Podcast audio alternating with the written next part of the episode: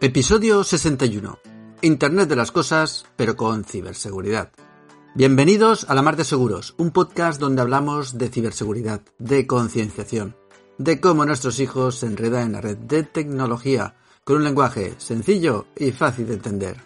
Hoy vamos a hablar de Internet de las cosas y la importancia de la ciberseguridad en las cosas que conectamos a Internet. Pues venga, vamos allá. Mi nombre es José Salom y esto es La Mar de Seguros.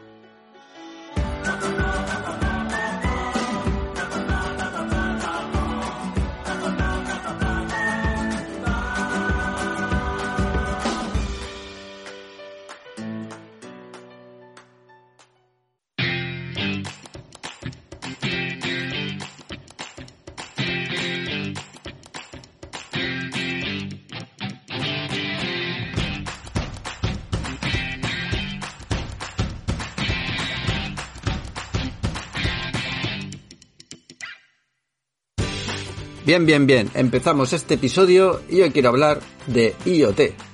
IoT que se oye por todos los sitios, pero realmente quiere decir Internet de las Cosas. Es decir, eh, ya no hablamos de ordenadores, de móviles, sino de cosas que conectamos a Internet y nos pueden servir en nuestro día a día. Y bueno, quiero hablar de IoT, pero desde el punto de vista de la ciberseguridad, que es lo que nos trae aquí. Así que primero Vamos a ver un poquito qué es esto de la IoT, qué nos puede ofrecer, pero luego nos vamos a centrar en qué amenazas nos supone en nuestro mundo los dispositivos IoT, qué problemas de seguridad podemos tener y finalmente daremos una serie de recomendaciones de seguridad pues para tener en cuenta a la hora de implantar IoT o dispositivos que se conectan a Internet. Porque sí, porque hay que reconocerlo que el futuro va por ahí. Cada vez vamos a tener más cosas conectadas y lo que tenemos que hacer es que esto no sea un despropósito, nos volvamos IOTAS con tanto IoT y se nos vaya de las manos, así que hay que conectar las cosas, hay que hay que evolucionar, hay que utilizar la tecnología para pues para que nos sirva a todos, para que nos sirva a las personas, para que podamos vivir mejor, pero con seguridad. Así que daremos un pequeño repaso a este tema y bueno, pues espero que te guste. Espero que te guste, espero que te sea útil y no me enrollo más en esta intro. Vamos a empezar, vamos a tratar IoT y vamos adelante. En.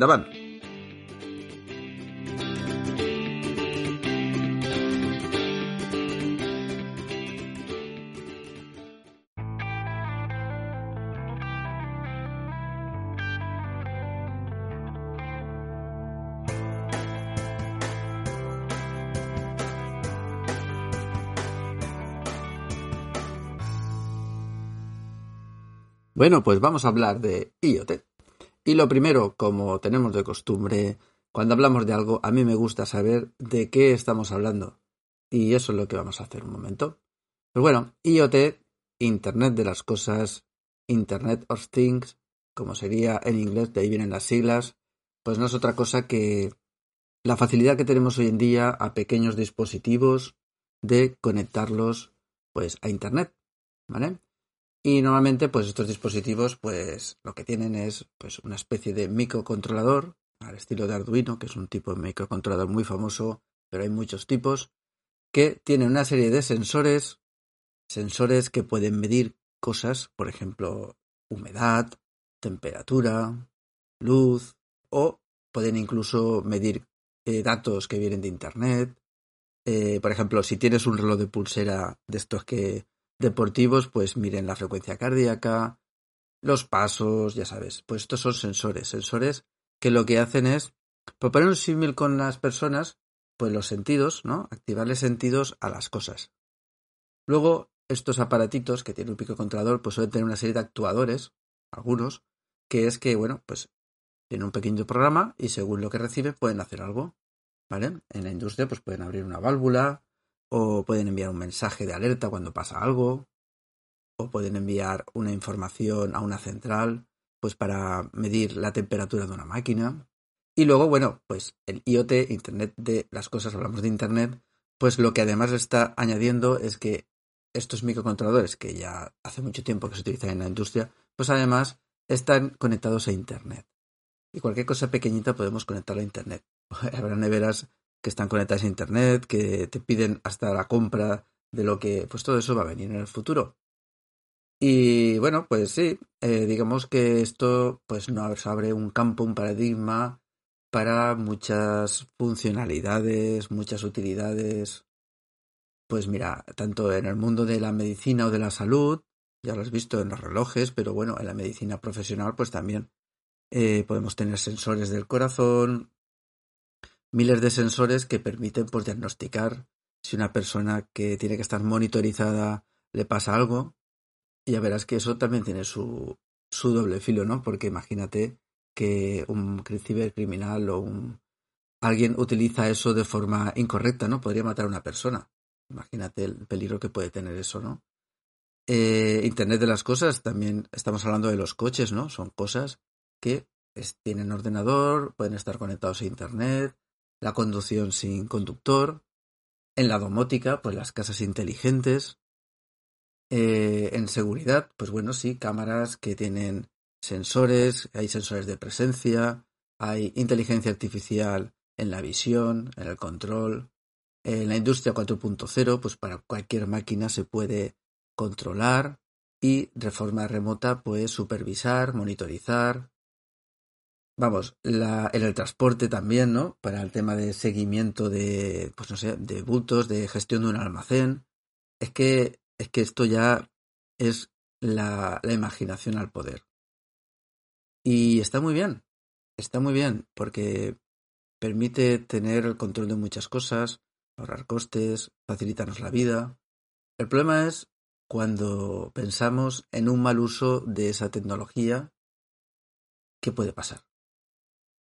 Porque no están libres de amenazas de que se pueda coger el control de este dispositivo y una vez se coge un control de un dispositivo, pues este dispositivo controla partes importantes, ya sea la vida de una persona o una central nuclear, o un ataque a una central nuclear iraní, que la atacaron y bueno, fue una, un ataque a, la infraestructura OT, ¿no? Eh, pero bueno, con esto era más una infraestructura OT, pero aquí con IoT, con pequeños dispositivos, porque estamos hablando de pequeños dispositivos conectados, pues bueno, si se controlan esos dispositivos o esos dispositivos tienen datos que manejan, entonces pueden controlar los datos de esos dispositivos, pues manejan la privacidad, pueden robarnos la privacidad o incluso afectar a la ley de protección de datos. Pues tiene sus amenazas que tenemos que tener en cuenta, porque tiene sus problemas de seguridad. Así que vamos a ver ahora un poco, para que nos hagamos una idea, qué problemas de seguridad nos añaden estos dispositivos y luego veremos, pues eso, qué recomendaciones de seguridad podemos tener en cuenta. Vamos para ello.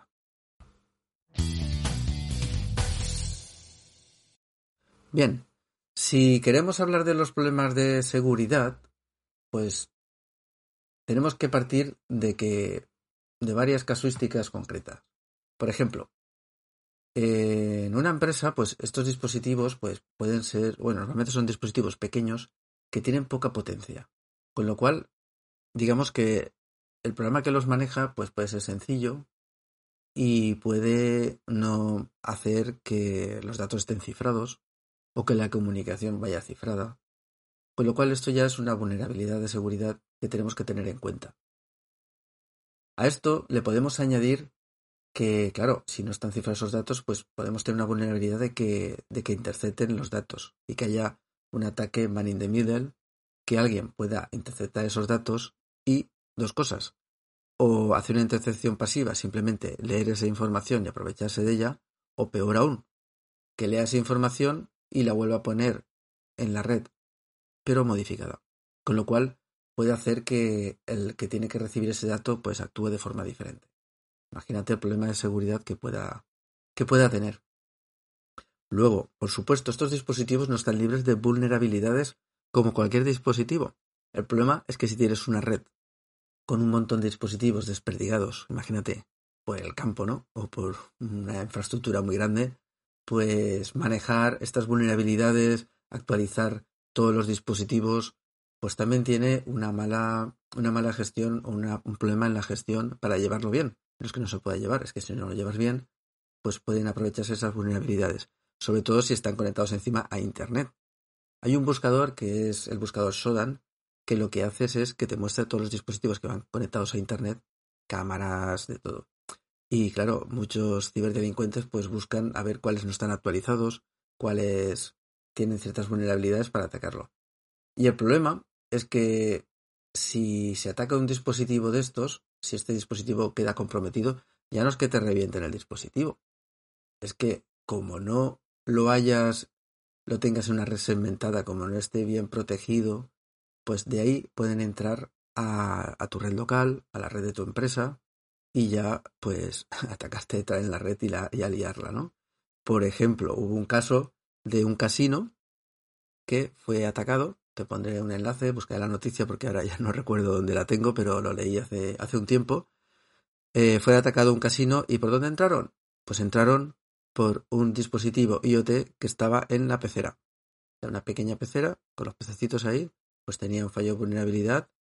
Eso, pues alguien tenía ahí ese manejo, pues por internet, ¿no? Qué cómodo, con una aplicación, mira, veo la temperatura de la pecera, lo que sea. Pues bueno, tenía una vulnerabilidad y por ahí entraron. Y ese dispositivo pues está conectado a la red y ya pues, pues se lió pardo. Bueno, pues tiene, tiene esos problemas. Luego también pasa que muchas veces la gente monta estos dispositivos y a veces se dejan las claves por defecto, la configuración por defecto, con lo cual es más fácil de que, de que alguien pues, pueda aprovecharse porque estas claves están publicadas en internet y bueno, pues no es la primera vez, por ejemplo, que hablando de los routers que comentamos la vez anterior, pues se deja también la clave por defecto, pues es un tema a tener en cuenta. Y por supuesto, pues estos dispositivos, claro, queremos que acceder desde cualquier sitio, con una plataforma web, con una app, que también puede tener pues sus, sus fallos y luego pues a partir de ahí entrar en el dispositivo y entrar en tu casa. Por ejemplo, si tienes una casa domótica y quieres controlarla desde tu móvil y enseñárselo a tu amigo, mira, de aquí, mira, veo la luz, la apago, no sé qué, no sé cuántos, mira, voy a encender la, el aire acondicionado antes de llegar. Pues muy bonito. Pero como no lo tengas controlado, no tengas actualizado, pues también pueden entrar en tu red. Y una vez estar en tu red, pues, pues pueden hacer lo que sea. En tu red, en tu empresa. Yo hablo aquí desde el punto de vista personal y empresarial. En este caso, a lo mejor pues el empresarial le afecta más, pero bueno, también. Cualquier día tenemos dispositivos móviles en todos los sitios. En la casa tenemos un montón de cacharritos y cada vez tenemos más. Pues bueno, esto pues son cosas que, que, estos dispositivos los hacen vulnerables. También te diría que otra situación es el tema del sitio donde se conectan, porque, claro, estos cacharritos, a lo mejor en una casa los tienes todos dentro de la casa, pero en una industria, pues imagínate una industria del sector de la agricultura, ¿no? Pues tiene un montón de sensores y a lo mejor están conectados por el campo, pues por ahí, ¿vale? Pues entonces también te da un punto de dificultad a la hora de actualizarlos, de acceder a él, de ver cómo están y de que puedan acceder a él y, no te enteres, ¿eh? porque están muy lejos y cogen y se lo llevan debajo del brazo. ¿eh? Y si no lo tienes bien protegido y tienes datos críticos ahí, pues se lo pueden llevar. Con lo cual, pues bueno, estos, estos son los problemas de seguridad que nos hay. Ahora vamos a pasar al siguiente apartado.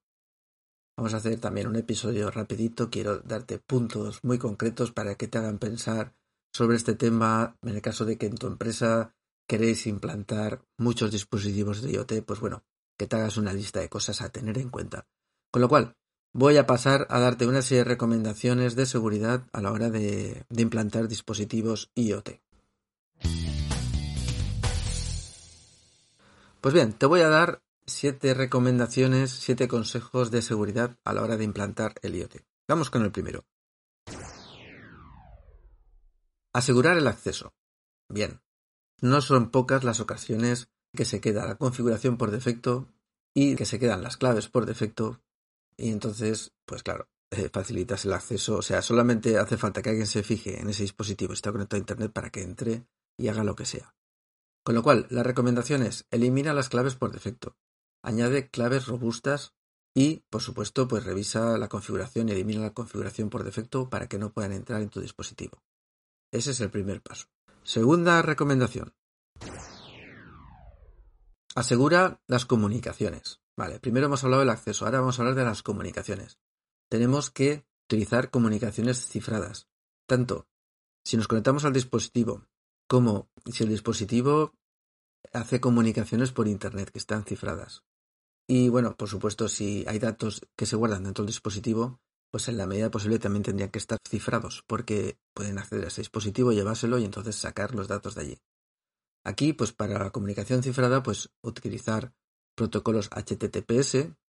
En el caso de que no lo tengas, pues bueno, digamos que podríamos conectarnos siempre nosotros cuando queremos hacer el dispositivo por VPN. No entrar nunca con HTTP, porque si se envía la contraseña por ahí, esa contraseña está pues al acceso de que quiera capturarla. En el caso de que tu dispositivo no contemple el tema de utilizar comunicaciones cifradas, bueno, primero tendrías que revisar esto y no comprarlo ya directamente. Pero en el caso de no lo contemple, pues no se recomienda que se publique en Internet. Sería un mal menor que estuviera en una red local, porque, bueno, pues siempre podrían acceder, pero lo ideal sería que no, que tuvieras este, este criterio como, como una premisa para no comprarlo. Vamos al siguiente recomendación. Vigila las actualizaciones. Sí, esto, esto es un problema.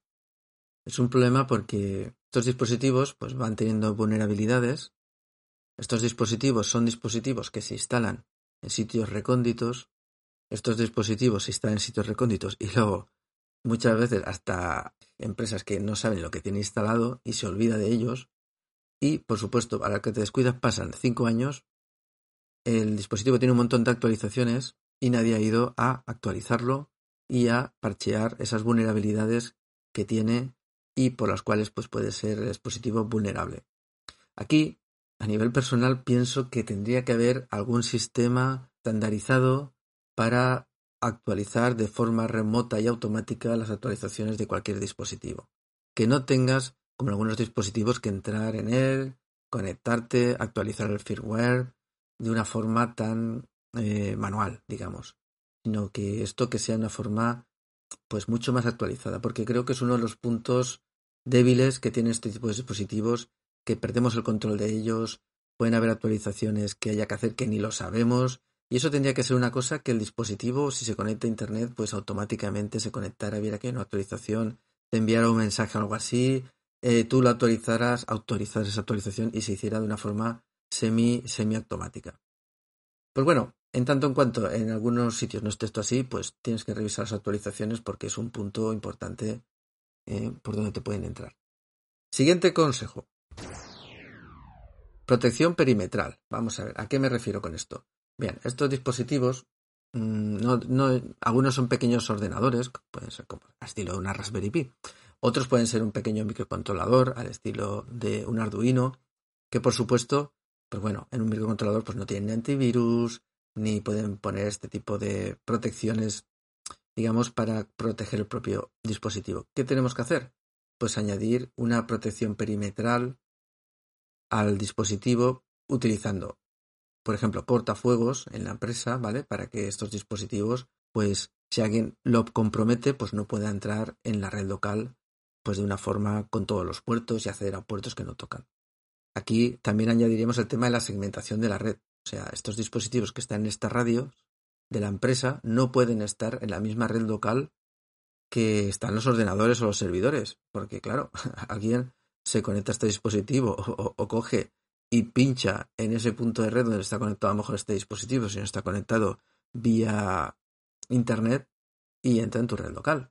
Por supuesto, pues habría que utilizar y configurarlos pues para que los puertos que expone este dispositivo o los servicios sean los mínimos que necesitamos. O sea, puede haber un dispositivo que utilice varios puertos o servicios que pueda ofrecer y si solamente utilizas, no sé, dos puertos, pues abrir esos dos puertos y cambiar la configuración y el resto, pues cerrarlos. Lo que decimos de los mínimos privilegios, ¿vale? El cero trust este que dicen y a lo mínimo, ¿vale? Por lo menos si queda comprometido que tenga los mínimos caminos el ciberdelincuente para poder moverse.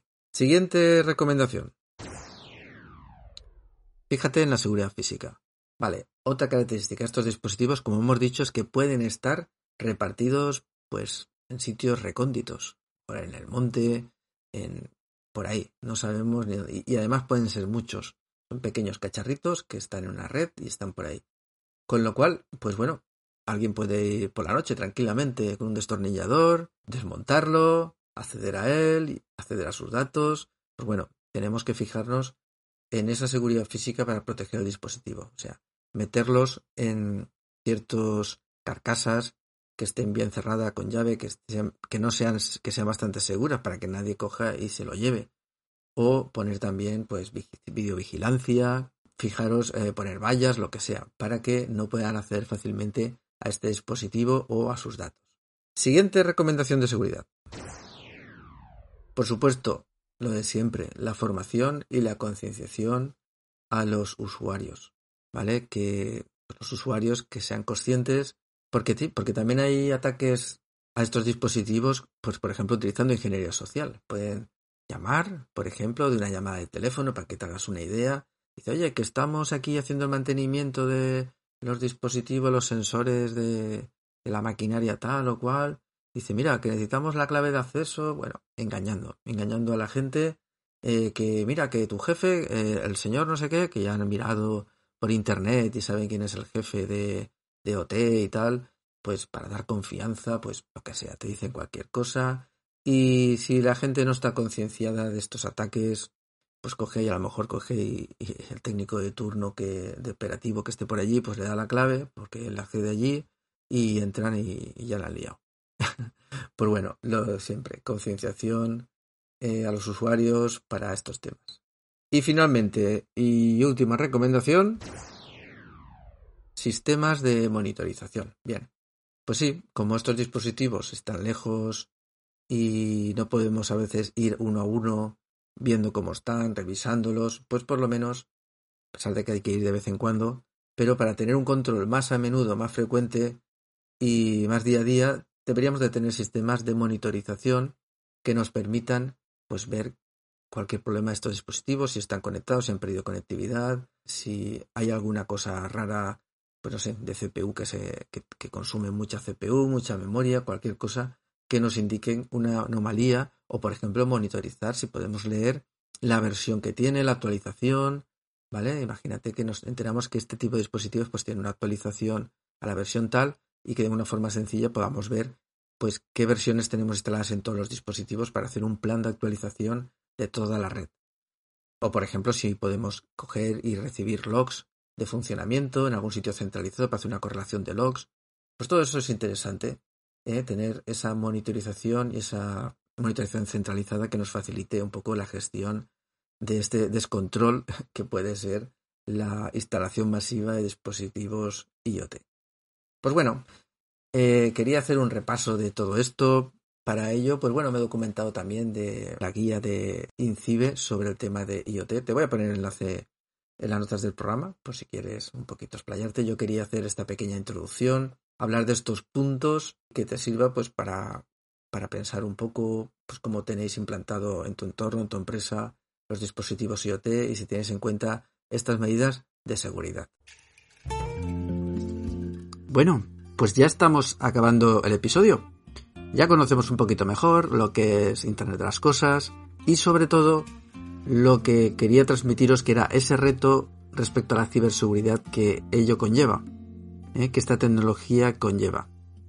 Habrás notado que este episodio, pues bueno, está un poquito más orientado a empresa, más que a nivel personal, pero es porque esta tecnología de las que dicen que son disruptivas, ¿vale? Pues hay muchos proyectos en muchas empresas que se está implantando este tipo de, de tecnología, porque sí, porque por un lado para los que lo venden es una oportunidad de negocio, ¿vale? Queda muy bien, muy moderno, y para los que implantan este tipo de, de tecnología, pues bueno, ayuda a poner sensores en la empresa, poner sensores en diferentes sitios que te permita saber cómo funciona todo y poder actuar sobre ello. Pero sí que quería pues eso, enfatizar que cuidado, cuidado con desplegar todo este tipo de cosas conectadas a Internet sin tener en cuenta una ciberseguridad o una seguridad por diseño, por defecto, porque corremos el riesgo de que se nos vaya de las manos y que suframos graves incidentes de ciberseguridad en la empresa o como sociedad. Así que Internet de las cosas sí, progreso sí, tecnología al servicio de las personas sí, pero con seguridad.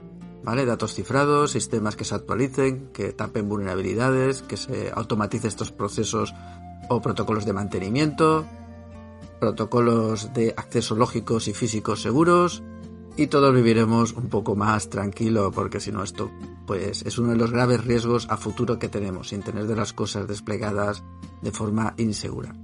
Bien, no me enrollo más con este tema. Sí que quería deciros que si te ha gustado el episodio, que bueno, que compartas con tus conocidos, como siempre te digo, y que esta vez he puesto una opción más. ¿Para qué? ¿Para qué? Pues te cuento. Si te gusta el contenido de la mar de seguros, si lo has escuchado muchas veces, si ha aportado valor y quieres darme las gracias de alguna forma, he montado en la página web un botón para que puedas hacerme un donativo de lo que tú quieras, sin problema. Y bueno, pues eso me ayudará a pagar el hosting y también me animará a realizar más episodios pues sobre estos temas. Pues nada, lo dejo aquí, no me enrollo más, espero que os haya gustado y lo digo, lo dicho, si quieres darme las gracias dando un donativo, bienvenido sea. Hasta la próxima.